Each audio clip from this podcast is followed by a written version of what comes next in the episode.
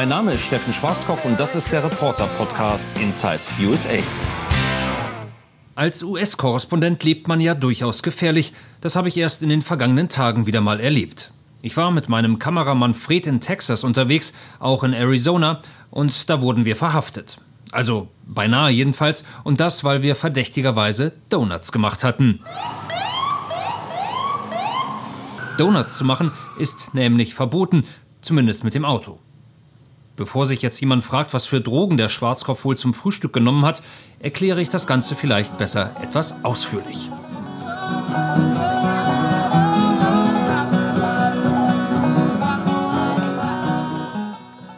Also, es war am vergangenen Dienstag um 18.52 Uhr in Nogales. Das liegt direkt an der mexikanischen Grenze. Ich weiß das mit der Uhrzeit deshalb so genau, weil ich nämlich vor unserem Motel saß, auf die Uhr blickte und dachte, oh, 18.52 Uhr, dann geht ja gleich die Sonne unter. Oh, dachte ich im nächsten Augenblick, vielleicht wäre das ja eigentlich ein schönes Bild, was man mit der Kamera einfangen sollte. Sonne über Grenze macht sich ja immer gut in Reportagen. Oh, dachte ich danach gleich wieder, dann jetzt aber mal schnell. Sonnenuntergang ohne Sonne ist ja auch doof. Im gleichen Moment kam mein Kameramann Fred aus der Tür. Wir müssen drehen, rief ich, und Fred sagte gar nichts. Sein Gesicht aber schon, und das war ein großes Fragezeichen. Bombenanschlag, Donald Trump erschossen, Millionen Mexikaner, die die Grenze stürmen, egal, offenbar was Dringendes. Mein Kollege tat sofort das einzig Richtige. Er nahm die Beine in die Hand, rannte zu seinem Zimmer und sprang mit Kamera in unseren Mietwagen, den ich zwischenzeitlich vorgefahren hatte. Was ist los? Wohin fahren wir? wollte Fried wissen. Sonne drehen war meine klare Antwort. Oh, sagte er. Auch danach ging alles sehr schnell. 18.59 Uhr. Wir fahren auf einem großen Parkplatz an Palmen vorbei. Dahinter leuchtet die Sonne. Fred dreht.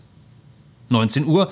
Wir fahren an den gleichen Palmen nochmal vorbei. Fred war mit dem Bild nicht zufrieden. 19.01 Uhr. Wieder Palmen, wieder Sonne. Steffen fährt zu langsam. 19.02 Uhr. Richtig, Palmen und Sonne. Steffen fährt etwas schneller, diesmal zur Zufriedenheit des künstlerischen Direktors auf dem Beifahrersitz. 19.03 Uhr, wir fahren nicht an Palmen vorbei, sondern eine Rampe neben einem Wohnhaus hoch. Von dort oben möchte Fred den Sonnenuntergang final einfangen. Während er das tut, mache ich das, was man als Reporter so macht, während der Kameramann arbeitet. Nichts. Ich stehe einfach so da und schaue vor mich hin, mal nach links, mal nach rechts. Nicht gerade aufregend. Warten ist auch Teil meines Jobs.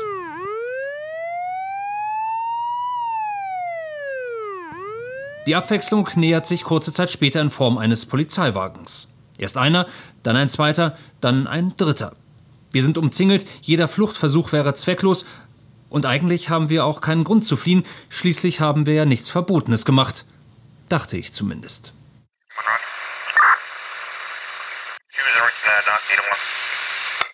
Why did you do donuts? fragt mich Officer 1.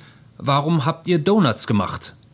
Da unten auf dem Parkplatz, ergänzt Officer 2. Ich weiß zunächst nicht so recht, was ich sagen soll, entscheide mich aber schließlich erst einmal alles abzustreiten. I didn't do donuts, sage ich, was mir einen sehr strengen Blick von Officer 3 einbringt. Yes, you did, sagt er. Eine Zeugin hat es beobachtet.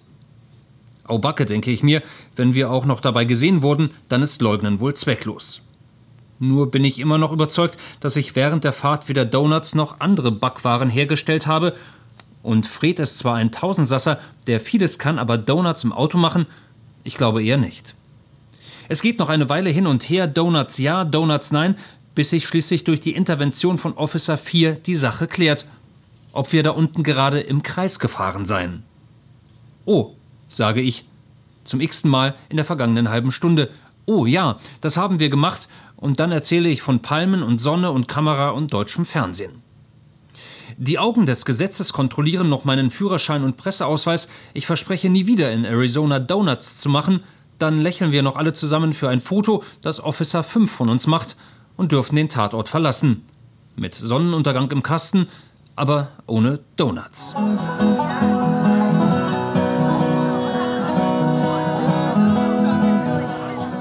Ansonsten darf ich natürlich noch nicht zu viel verraten, weil die Reportage, wegen der wir in Arizona und Mexiko unterwegs waren, erst Ende Oktober ausgestrahlt wird und wir noch weiter durchs Land fahren werden.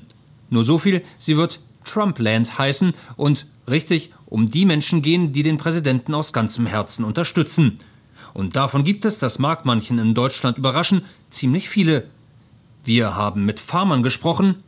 When Trump came along and came down the escalator and said, I, we need to build a wall, I thought, gee, this guy's a genius. How did he know this is exactly what we need? Mit Ex-Soldaten. I guess you would call me a patriot. I mean, I love my country. I served in the military when I was younger. Mit republikanischen Parteichefs. He's concerned about today and what he can do today to make America great again. Waren bei einer Parade.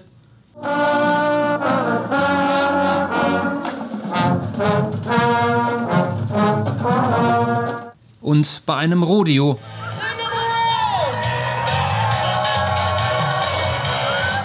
hatten das Vergnügen, einem Musikfestival beizuwohnen und bei einer Wahlkampfveranstaltung des Republikaners Ted Cruz zu sein. 90% of Americans will fill out your taxes on a postcard.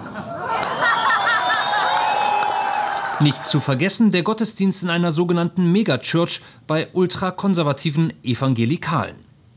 There's two ways that God leads you. His written word the Bible says, is a lamp unto my feet. Und jetzt sage ich noch etwas, was manchen ein wenig aus der Bahn werfen wird. Die meisten waren echt nette Leute. Ja, Trump-Wähler und trotzdem herzlich und offen und neugierig und interessiert. Das aber nur mal am Rande. Ansonsten sind wir sehr viel Auto gefahren.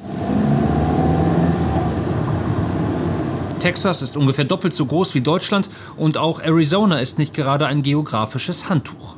Trotzdem war das mitunter relativ unterhaltsam, weil mit an Bord noch unser Kollege Steve war, gebürtig im US-Bundesstaat Arkansas, aufgewachsen in Texas, einer, der sich also in der Gegend auskennt, also mehr oder weniger jedenfalls. Immer wenn er nicht mehr weiter wusste, befragte er ganz einfach den Spracherkennungsdienst Siri in seinem Handy. Das Problem war nur, Siri versteht zwar Englisch, aber nicht Steves Englisch.